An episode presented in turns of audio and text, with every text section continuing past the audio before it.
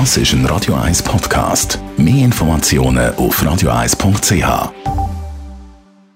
Gesundheit und Wissenschaft auf Radio 1 wird Ihnen präsentiert von Hitzberger. Fast Food natürlich. Gesunde Pokeballs, Wraps, Salat, Smoothies und vieles mehr vom Sternenkoch Eddie Hitzberger in Zürich und Bern.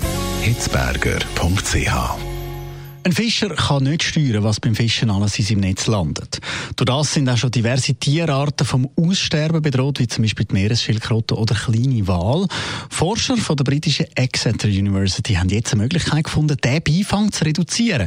Und zwar mit einer LED-Lampe, die am Fischernetz befestigt werden. Für diesen Versuch haben sie mit Kleinfischern in Peru zusammengearbeitet und jeweils ein Netz bestückt mit LED-Lampen und 200 Meter davon eins ohne LED-Lampen Lampe ausgeworfen.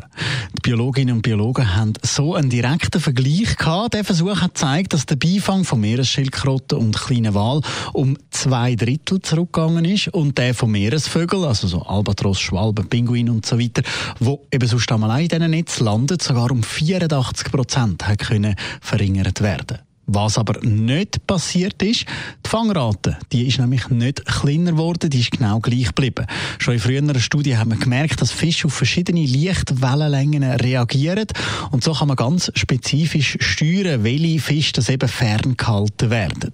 Wie die Forscher sagen, sagt die dramatische Reduktion von dem Beifang mit so einfachen und relativ günstigen Mitteln möglich, der könnte der Fischerei wirklich helfen, nachhaltig zu fischen.